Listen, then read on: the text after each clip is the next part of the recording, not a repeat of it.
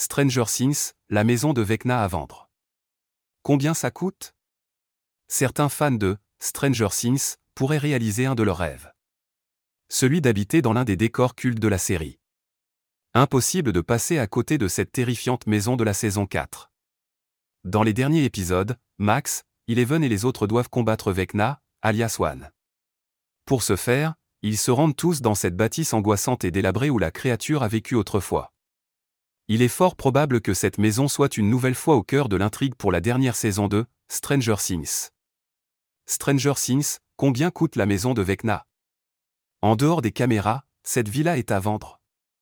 Construite en 1882, cette façade victorienne est située dans l'État de Géorgie. Avec une surface totale de 560 mètres carrés, elle comporte sept chambres, toutes équipées de salles de bain. Au total, la maison est mise au prix des 1,5 millions de dollars. Évidemment, la maison a été remise en état après le tournage de Stranger Things.